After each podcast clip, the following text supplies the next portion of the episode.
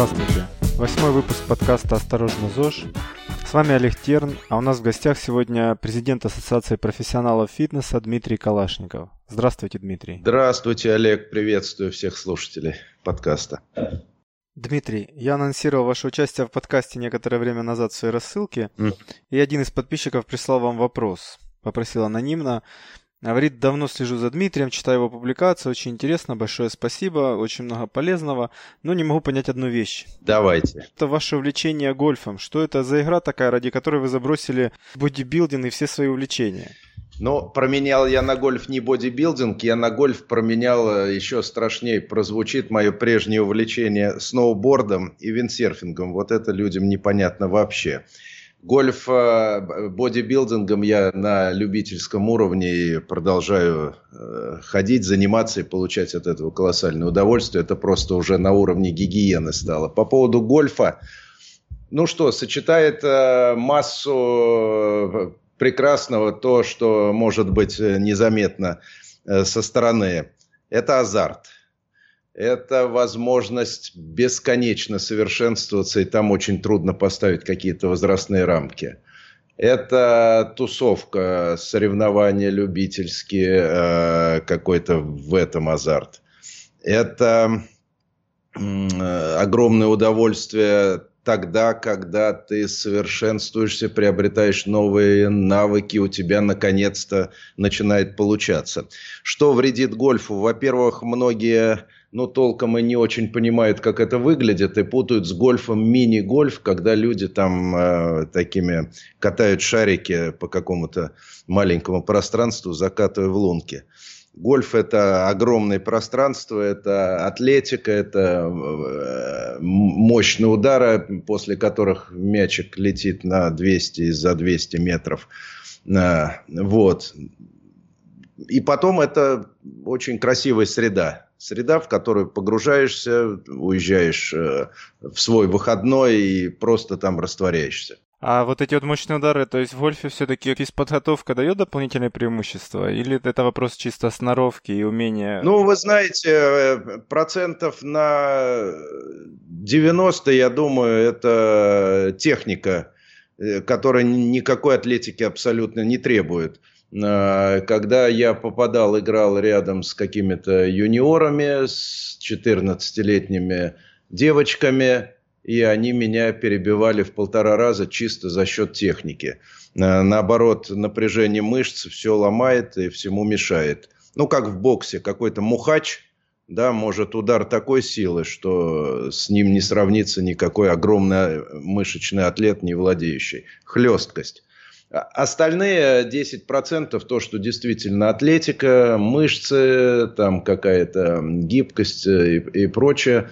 А, но это скорее для профессионалов. Для них нет того, что вот они там 90% каких-то физических качеств важные, вот мы ими и будем заниматься. Это для нас, для любителей. Они занимаются всем. Они занимаются там по 8 часов каждый день на протяжении десятков лет. И все, что может как-то помочь, хоть один процент чего-то, они этим занимаются, начиная от э, психологии, медитации, потому огромная роль играет психическое состояние, заканчивая там ну, всеми-всеми физическими, психическими, психическими качествами, которые хоть как-то могут повлиять на игру. Специализированную фитнес-студию для гольфистов не планируете открыть? А, вы знаете, нет, разные думали об этом, и на меня выходили из гольфа какие-то производители. У нас есть так называемые тренажеры, симуляторы, на которых тренируются зимой. Это, э, значит, там система датчиков, которая считывает движение клюшки, экран, э, проектор, который проецирует на экран гольф-поле, и компьютерная система анализирует удары, показывает твой мячик летящий, и сколько метров и прочее. Вот инициатива была, как это внедрить фитнес-клубы и привлечь э, гольфистов фитнес-клубы, как бы развить им разные качества. Ну, разные целевые аудитории для тех, кто увлекается гольфом на 99,9% важен только гольф. Э, Все остальное, ну, как бы я про любителей говорю, не те, не про профессионалов. Дмитрий, спасибо за ваш экскурс в мир гольфа. Интересно слушать увлеченного человека. Но мы сегодня договорились поговорить на другую тему, да, да. а именно, как выбрать фитнес-тренера. Да. Этот вопрос часто задают, и вы, как человек, который много лет на передовой обучения фитнес-тренеров, наверняка знаете ответ или, может быть, у вас есть какой-то рецепт? Рецепт, несомненно, есть. Кстати, совсем недавно э, похожий вопрос у нас э, с, возник с одним моим знакомым доктором, как найти доктора хорошего. О, это, это тоже большая да, тема. Да, да, да, также актуально, потому что процент э, знающих и профессиональных, и непрофессиональных, наверное, в любой среде одинаковые, но в медицине там цена ошибки. Вот, и какой-то появился список рекомендаций, они похожие о том, как найти хорошего врача и о том, как найти хорошего тренера, но по моим ощущениям э, это очень далеко от реальности э, выполнения этих рекомендаций. Сейчас объясню, в чем дело. Ну, давайте пройдемся. Несомненно, а, требуется какое-то э, какая-то эрудиция, какая-то самообразованность в этом вопросе для того, чтобы дать оценку тебе. Эрудиция для человека, который будет выбирать да, тренера. Да, да, да, несомненно. И врача. Да. Ну давайте, да, давайте судимся на тренере, а то если мы еще и врачей начнем выбирать, то беда. Ну, а там э, схоже, да. Э, эрудиция для, для того, чтобы отличить ну, не лапшу ли тебе вешают э, на уши, да, э, не ерунду ли тебе говорят, раз, поэтому какая-то вот, ну, минимальная, минимальная эрудированность и самообразованность в этом вопросе, раз. А потом э, оценка образования, оценка образования. С одной стороны, несомненно, само по себе формальное образование, как говорят, корочка, конечно же, ни о чем не говорит – с другой стороны, при прочих равных, все-таки человек, который, о котором мы знаем, что он проходит программы повышения квалификации, по собственной инициативе участвует в каких-то обучениях, в семинарах, а, ну, наверное, он в большей степени интересуется своей профессией, что-то старается узнать. Если мы увидим, что он там с какой-то регулярностью по собственной инициативе, э, кроме того, что он там прошел базовое обучение и еще продолжает учиться, это ему в плюс. Третье, задавать вопросы э, про то, как будут проходить тренировки, э, что будет происходить с организмом в это время и какие будут результаты и почему. Чего следует ждать, а чего не следует ждать. Э, и внимательно слушать и просто опираться на как бы здравый смысл, прислушиваться и попытаться дать оценку, вот все ли понятно, да, вот это очень хороший хорошее качество, показатель профессионализма, когда специалист может сложное объяснить простыми словами так, что это становится понятным и доступным всем. Если клиент понимает, что это так, это, несомненно, еще один плюс специалисту. А, попробовать взять на пробу персональной тренировки. Тут, кстати, я даю противоположные рекомендации тренерам и клиентам. Тренерам я говорю на, наоборот, а, продавайте блоки персональных тренировок, только тогда вам получится убедить, ну, продемонстрировать клиенту их результат, потому что от одной тренировки мы ничего не можем показать. Ценность тренировок, да, того, что не зря... Сам, сама суть тренировки в том, чтобы, повторяя какие-то действия, увеличивать... Да, да, это результат, надо хотя бы месяц, когда тренер убедительно может показать, вот смотрите, мы прозанимались с вами месяц, вот что произошло с мышцами, вот что произошло там сердечно-сосудистой, продемонстрировать результаты каких-то тестов и там сказать, вот э, если вы считаете это ценным для себя, и как бы я продолжаю, прод, предлагаю продолжить наше сотрудничество. А клиентам я предлагаю ровно наоборот, возвращаясь к рекомендациям, пробовать одного, другого, третьего, если так взять с потолка, что процент профессионалов, ну, скажем, там 10 процентов, я с потолка взял цифру, а в клубе 10 тренеров, да, то вот вероятность натолкнуться на плохого тренера вот, э, да, 90 процентов. А поэтому а здесь ошибаться не хочется. Все-таки деньги, здоровье. Вот. Значит, вот появился список рекомендаций. Э, вернусь к тому, что они, ну, их выполнение, оно как бы, мне кажется, далеко от реальности. Очень некомфортно пробовать разных тренеров в одном клубе. Это все равно, что дружить или как-то какие-то отношения, вот можно аналогию провести одного, другого, Я третьего. Я вам хочу сказать, что в этих вопросах-то сейчас все намного более э, современно. Я э, женатый человек отстал от этого все, но там есть всякие тиндеры и тому подобные приложения, где можно пробовать до...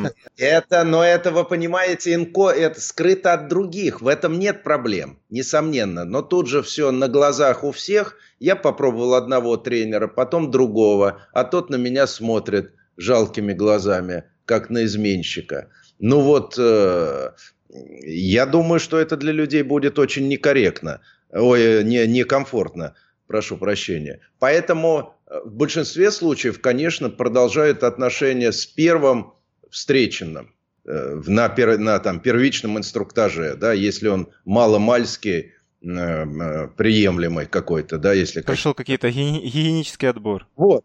Потом, смотрите, я ни одного случая не знаю, чтобы просили, как я сказал, э, сертификаты, оценки, э, сертификаты о каких-то свидетельствах о повышении квалификации. Мне кажется, это тоже смущает людей и будет... Э, мне как-то это сложно в реальности представить. Тренера, принесите мне завтра... Я давайте начнем персональные тренировки. Я подумаю, принесите завтра копии ваших сертификатов с оценками, где и я их внимательно изучу и приму решение. Может быть, я воспользуюсь услугами вашего коллеги. И, то есть какая-то, да, ситуация. Ну, тут есть еще и хуже ситуация. Да. Вы же недавно э, обращались к своим э, коллегам о том, что сертификаты ФПА подделывают. Я, для меня это было, честно говоря, вообще прям неожиданность. Ну, да, наши сертификаты дают преимущество при трудоустройстве. И ну, вот этим обусловлено. То есть да, все-таки продает. работодатели эм, после ФПА понимают, что человек будет хотя бы эти гигиенические требования тренерские проходить какие-то? Э, да, э, это одно. Другое, не у всех есть э, идеальная возможность самостоятельно оценить компетенции, а тут вроде знаю, что компетенции на выходе курсов оцениваем мы, ну, как бы нам доверяет. Вот, я возвращаюсь к этим рекомендациям. Какие-то я идеальную нарисовал картину. Мне кажется, одно единственное доступное, вот так, чтобы доступное, комфортное, просто задавать вопросы, внимательно слушать, слушать и быть при этом минимально эрудированным понимать, что вот если про медицину что-то знать про доказательную медицину, а если про фитнес, тоже что-то знать вот про современный как бы взгляд, реальный взгляд на тренировки, на физиологию, так, чтобы не позволить навешать себе лапшу на уши. Это единственное э, клиентский такой вот повышение уровня э, компетентности клиентов – вообще это единственный как бы механизм э, контроля качества, да, потому что вот сейчас у нас в индустрии очень много разговоров о контроле качества снаружи, э, какие-то стандарты, какие-то э, какие-то проверки, какие-то какой-то контроль наружный со стороны государства. Я в это не верю. Там в идеальном мире там розовых единорогов это, наверное, было бы правильно – а, ну, меха, механизма этого я совершенно не понимаю. Правила дорожного движения понятно, как вот камеры повесили и штрафуют. С этим ясно. Как наружный контроль э, по поводу работы фитнес-клуба, но ну, это какие-то фантазии.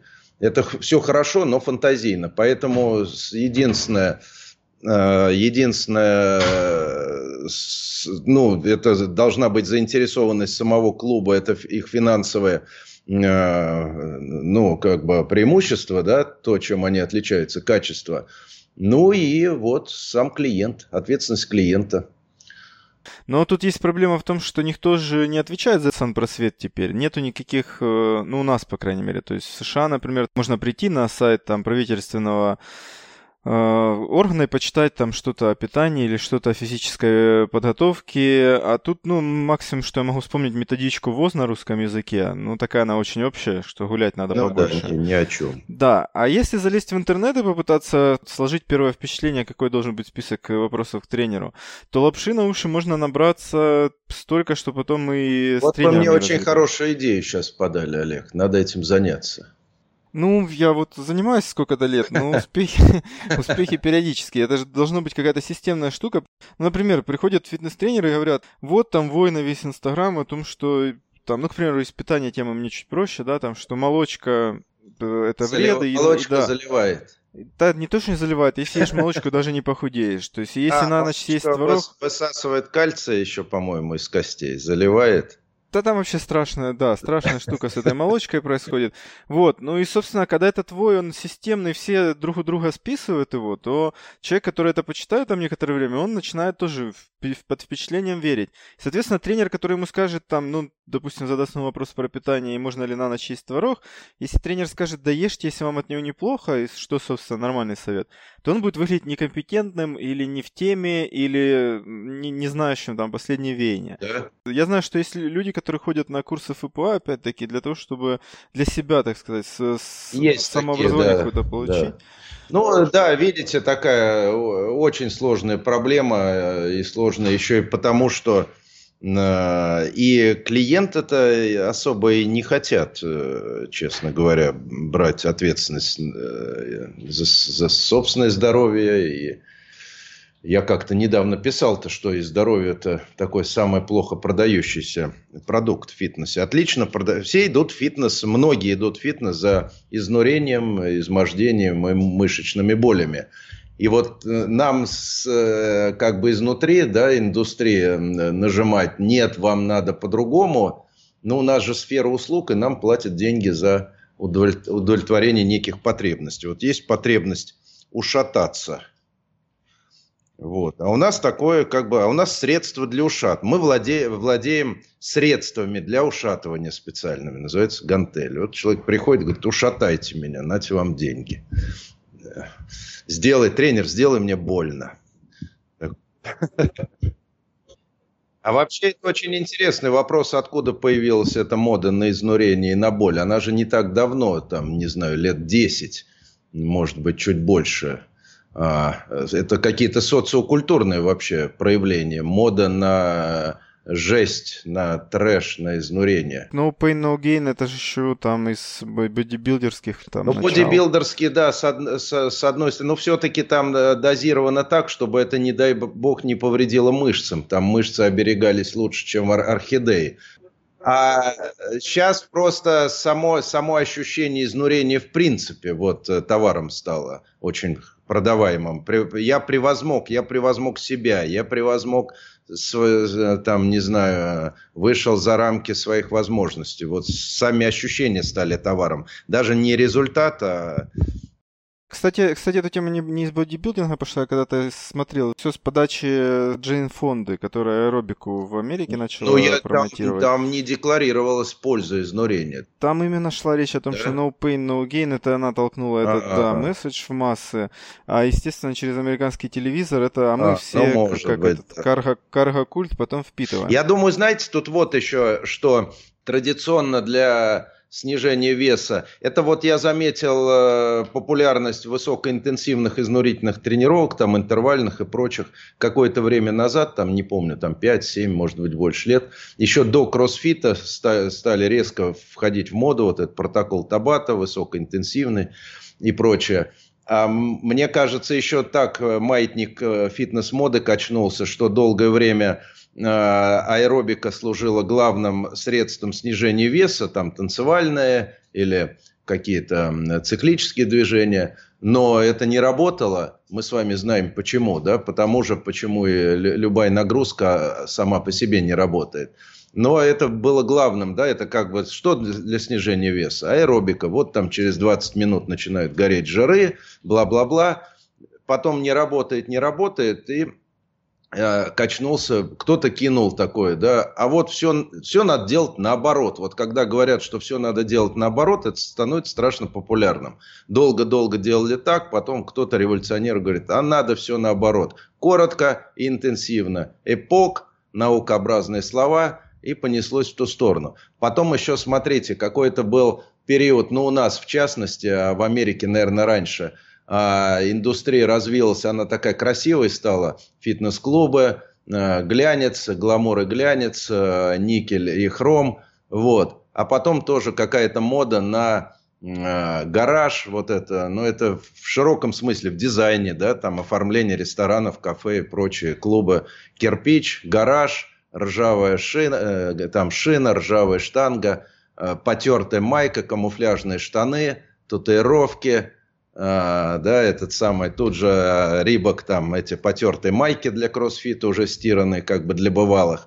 Вот. И тут требуется, опять же, все это в образ, образ, все в одном как бы стиле. Перекошенные рожи, no pain, no gain, потные, валится от, э, валится от э, как бы такой антигламур, да.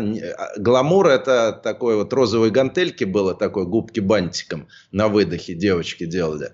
А тут что-то вот такое. Вот мне кажется, все вместе э, такие какие-то социокультурные.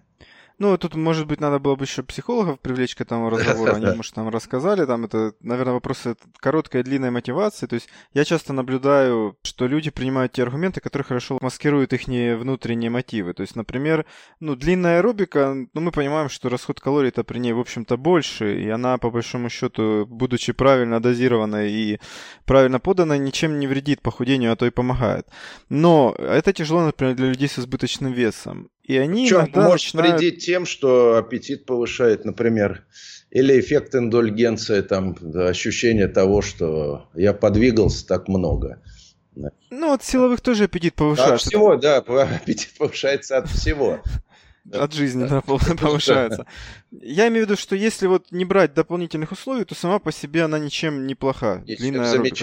Главное, кто... да, главное инструмент профилактики те, кто тащится там от всяких беговых нагрузок или велосипедов, они, в общем-то, вполне могут получать любые результаты. Просто они от этого тащатся, поэтому им да, не нужны аргументы да, для того, чтобы долго бегать. Да.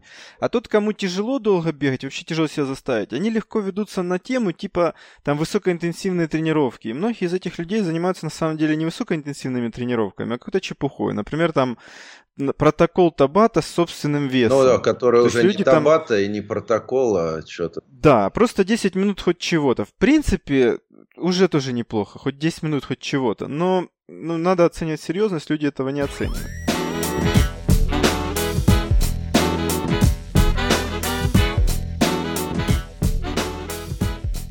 Вернемся к теме выбора фитнес-тренера. У меня такое, такое предложение. Может быть, тогда стоит посоветовать людям не спешить с выбором фитнес-тренера по, по крайней мере, первые пару недель, прийти там, почитать, как пользоваться тренажерами, начать заниматься и понаблюдать, как эти фитнес-тренеры работают с другими Возможно, людьми. да. Возможно, есть, как, это, как люди, да, что люди делают, да. как они с ними Наверное. разговаривают, пялятся ли они в телефон вместо того, да, чтобы в человека да, там да. смотреть. Вот это да, это хорошая рекомендация, она мне в голову не приходила. Действительно. И, Верно. кстати, могу отметить, что в Украине, в Польше, в принципе, проблемы тренеров и то, чем они занимаются с людьми, и то, что они им рассказывают, я вот понаблюдал, они, в принципе, не отличаются. То есть примерно все та же, по крайней мере, в системных... А вы знаете, у нас выпускники в Америке, которые говорят, что и там чуть ли не еще хуже. Это такое общемировое. Вспомните, персонаж из э, фильме был, Брэд Питт играл фитнес-тренера э, после прочтения «Сжечь» братья Коинов. Да, да, вот да. такой придурок. Ну, да, они, видимо, это такой типаж общемировой. А это везде, в любых областях, понимаете, где абсолютно нет критериев. Ну, или они размыты, или они как бы там трудно дать. А э, легко дать оценку работе инженера, если он ошибется в формуле, здание обрушится. А указать на ошибку тренера, ну, как бы очень сложно, и там нету таких вот очень точных формате формул, про что можно сказать, это можно или нельзя. Это авторская методика. Я считаю, что вот так будет неплохо. Клиенту это нравится. Ну вот как бы и все. Тут есть еще такой момент, опять если сравнивать с медициной, где часто цена ошибки вылазит в ближайшем... В медицине все-таки там какая-то научная база доказательная, там какие-то протоколы стандартные, да, золотой, золотой стандарт есть. Вот э, доктору говорят, его можно найти в интернете, открыть, почитать и по большому счету сравнить, да, что тебе да, там предлагают. Да какие-то шансы появляются, я согласен. Но, э, с другой стороны, там и цена ошибки быстрее. То есть, если человек пришел с, я не знаю, там, с гастритом, язвой, кашлем или еще чем-то, то в ближайшие там 3-4 недели будет понятно, куда это все развивается. Ухудшается его состояние, улучшается. А фитнес-тренеры, в принципе, годами могут э, делать какие-то не очень правильные или очень неправильные даже вещи, и их клиенты, возможно, даже не заметят э, несомненно, тех ухудшений. Да, несомненно. Да, и причем, причем, и причем если по, по случайности э, удалось рисков избежать, то будет польза. Ну, как бы, если там ничего не будет ужасного, что будет там э, приводить к износу, то как, хоть какая-то польза да будет. И, кстати, мы, в принципе, наблюдаем же результаты этого. То есть те люди, которые занимаются какой-то, какими-то вещами, которые, ну, скажем так, ну, допустим, там, тренерскому сообществу кажутся несколько неправильными, странными или страшными и ужасными, и потом говорят, да я же вот делаю, и у меня классный результат. Да, Это та самая да, ошиб... да. ошибка выжившего. Как... Да. То есть, если проскочил мимо рисков, ну, повезло, да, проскочил, да. хотя вроде бы делал какие-то опасные вещи. Да то плюс будет, и его можно продемонстрировать и сказать, ну вот я же, да, мне же замечательно. Да, то есть, да. Другая проблема, что 9 из 10 людей не проскочат эти риски, возможно. Ну, да, но они не будут, эти не выжившие не будут рассказывать о своих неудачах. Никто не любит рассказывать о своих неудачах. Причем вот э, еще и в связи с э, выбором тренера вот эта тема неудовлетворенность, да, или какие-то не, негативные результаты, или просто э, по каким-то другим причинам неудовлетворенность тренера, клиенты э, просто клиенты зачастую предпочитают вообще уйти из этого клуба, нежели сказать тренеру, что я с тобой не буду заниматься. Вот такие психологические. Это вот в, в фитнес-бизнесе на это всегда указывают как на опасность некачественной работы тренера. Клиенты уходят. Но им не очень комфортно оставаться в клубе и не заниматься с тренером, с которым они... Или заним, начать заниматься с другим. Это как в одном клубе, где у вас там, не знаю, в одной компании, где у вас бывшая жена там и новая жена, вот некомфортно. Мне кажется, это даже очень близко к правде, потому что э, для городского жителя на самом деле есть большая проблема близкого контакта. То есть с большинством людей мы находимся в относительно дистанционных таких отношениях. И тренер это один из тех людей, там парикмахер, тренер, массажист, врач, ну кто-то еще, кто имеет там, условно говоря, доступ к телу. Да, это да, то есть довольно-таки бли- близкая интимная зона контакта. И поэтому, мне кажется, действительно восприятие такое вот настолько вот эмоционально заряжено, оно вполне, ну, да. понятно, оправданно.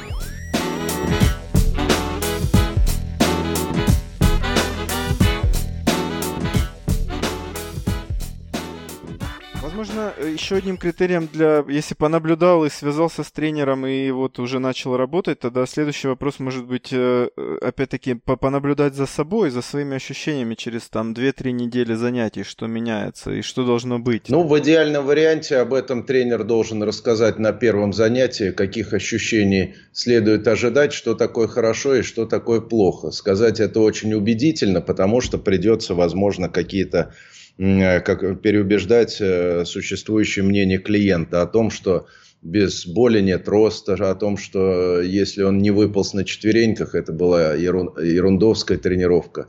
Вот в идеале тренер должен при первом знакомстве, перед началом занятий сказать, что вы будете испытывать вот такие ощущения. Не удивляйтесь, поверьте мне, это правильно. Торопиться нам некуда, если поторопиться такие-то, такие-то негативные в скорости Э, эффекты, э, как, например, там, резистентность, да, начать пить кофе литрами сразу, ну, какой-то побочный эффект, особо бодрости не будет, э, потеряется чувствительность, вот так же с нагрузками. Вот так убедительно тренер должен, значит, в самом начале. А если этого не произойдет, да, клиент сам не знает. Вот поэтому я и говорю, что без какой-то самообразованности и эрудированности клиента, как мне кажется, другими средствами э, осуществить контроль за тренировками просто невозможно.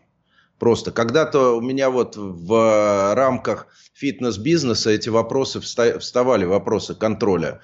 А, но они просто не осуществимы. Невозможно представить, чтобы какой-то бригадир, менеджер там тренажерного зала а, стоял, слушал и э, листал тренировочные дневники тренеров и э, какие-то собрания, разбирали ошибки. Это невозможно представить. Может быть, только на этапе стажировки, стажера и наставник как-то так. Вот, поэтому, видите, все это, как бы, правила-то можно сформулировать, и стандарты можно, и профессиональные стандарты можно сформулировать, вопрос контроля. Мне кажется, контроль возможен. То есть взять, к примеру, э, допустим, психологов и психотерапевтов. Там налажена система супервизии, контроля за тем, как э, этичностью поведения, там ну, много-много-много. Но это работает, работают механизмы. Механизмы работают в мире, конечно, и в принципе они добиваются высоких стандартов качества работы, но стоимость часа специалиста растет вместе с этим ну всем очень-очень ну, да. сильно.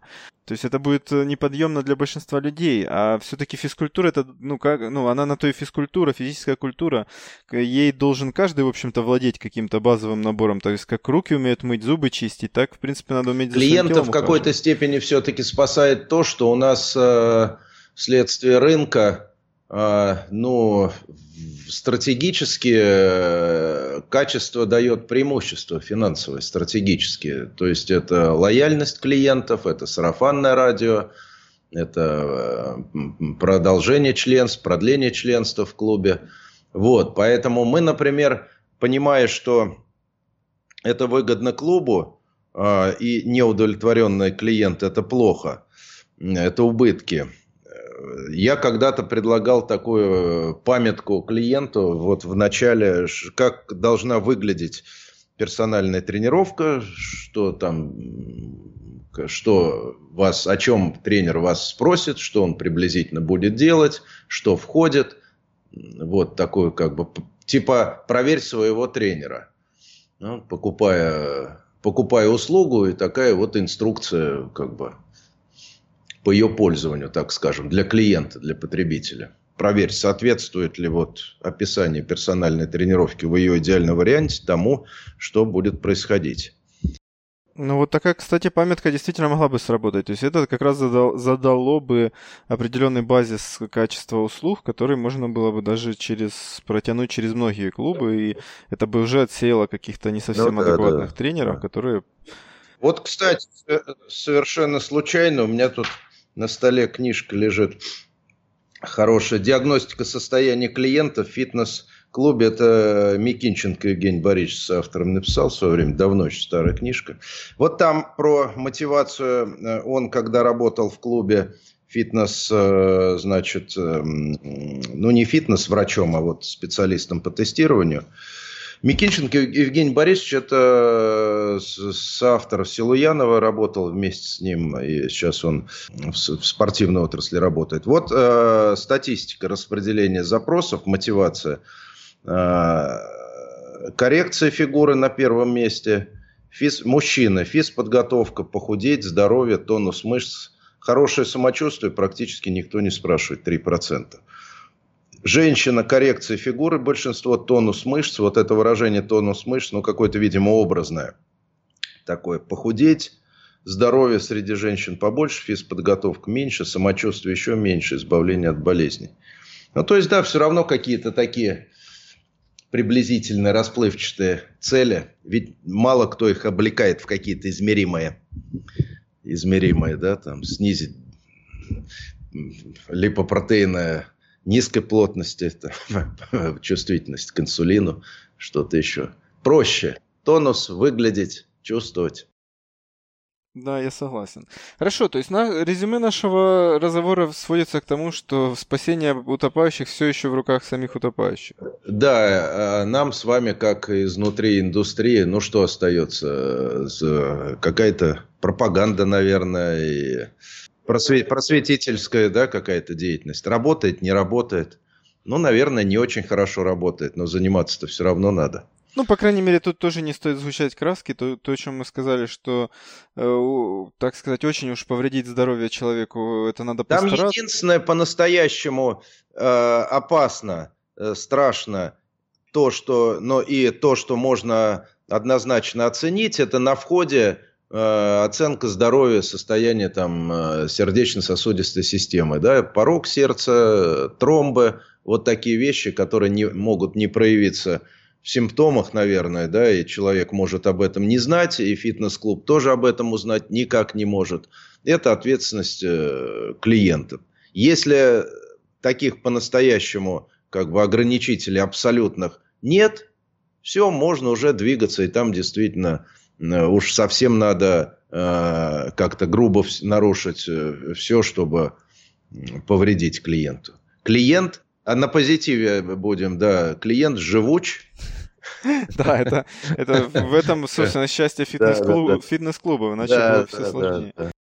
Тут, кстати, мне кажется, еще один совет может быть тем, кто ищет тренера, все-таки адекватно оценивать обстановку, то есть включить в себе а, вот эту ручку тумблер адекватности на максимум, потому что ну, большинство ситуаций на самом деле решается на уровне банальной логики. То есть, когда видно, что человека там заставляют да, выползать из зала, ну неужели нельзя подумать о том, что, ну, наверное, это не очень хорошо. То есть, тренировка должна сделать тебе лучше самочувствие, а не хуже. Когда тебе там предлагают похудеть за 5 минут, а ты видишь, что ну, люди не худеют там, ну, за неделю, за месяц, за два месяца суперформу. Если ты понимаешь, что люди, в общем общем-то, не склонны это делать, иначе бы все так ходили прям с кубиками и красивыми. Но, наверное, тут есть какой-то подвох. Но надо подумать немножко о том, что все-таки себя обманывать нехорошо. Олег, ну тут огромная проблема э, с нами, с Homo, э, в том, что мы рационально наверное, только на 1%. На, на 99% мы по-прежнему приматы социальные, и мы эмоциональные, и мы к тому, к чему вы призываете, очень мало эволюционно приспособлены. То есть то, к чему вы призываете, если бы наши предки так действовали, мы бы вымерли, да, анализировали бы степень рисков тогда, когда зашевелился куст. Зашевелился куст, беги. Вот и все, очень просто. Поэтому приблизительно то же самое, там, или копируй, или делай то, что вожак делает, там, социально, как бы, признанный лидер, альфа-самец. Вот просто повторяй за ним, и, и будет все у тебя в порядке, если ты, как бы, делать, делать будешь по-своему, тебя просто съедят. Ну вот, поэтому какие-то такие механизмы поведенческие, они-то, наверное, не изменились, поэтому вот этот карго-культ, делай как признанный лидер, да, кто-то популярный, кто демонстрирует модель поведения, мы считываем ее и повторяем. Поэтому вот такой очень простой пример. Мы сами, когда я это говорю, нам кажется, что это про других, а не про нас. Вот я про самого себя а, пример, как э, в молодости вот эти тренировки. Раз я был фанатичным приверженцем бодибилдинга, фанатичным, а, и раз за разом происходило одно и то же. Значит, э, тренировки в, в, в ту пору были огромного объема, там по два, по два с половиной часа, когда один, э, одни руки там могли катять час, потом на следующий час э, там плечи и так далее. Ну так вот чемпионы тренировались, и мы просто их копировали. Так вот, раз за разом повторялась одна и та же ситуация. К, среде я чувствовал себя чуть хуже и Э, меньше вес даже был, чем в понедельник. В пятницу еще даже часто был меньше вес и хуже чувствовал, чем в среду. А к понедельнику э, вес там повышался и э, там какие-то качества. Отсюда очень простой вывод. Но или снизь нагрузки, видишь, что не восстанавливаешься. Очевидно и по ощущениям, и объективно, и субъективно. Не до восстановления, снижения. Дай два дня. Если два дня отдыхаешь, а день не отдыхаешь, отдыхай два дня. Но все равно вот эти вот рельсы, э, колея вот это, так все делают, и э, деды наши так делали, отцы, Арнольд Шварценеггер так качается. Просто вот не задумываясь, мы повторяем какие-то модели поведения.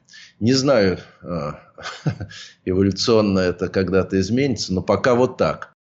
Мне кажется, что есть и подвижки определенные. Я наблюдаю все равно, благодаря некоторым авторам и тренерам и работе того же ФПА, появляются подвижки. То есть за последние годы э, вот это вот, например, парадигма упражнения ради какой-то мышцы, например, начала меняться на упражнения ради какого-то качества движения, либо улучшения оздоровления движения, там вот эти все приседания с палочкой, контроль нейтрали спины.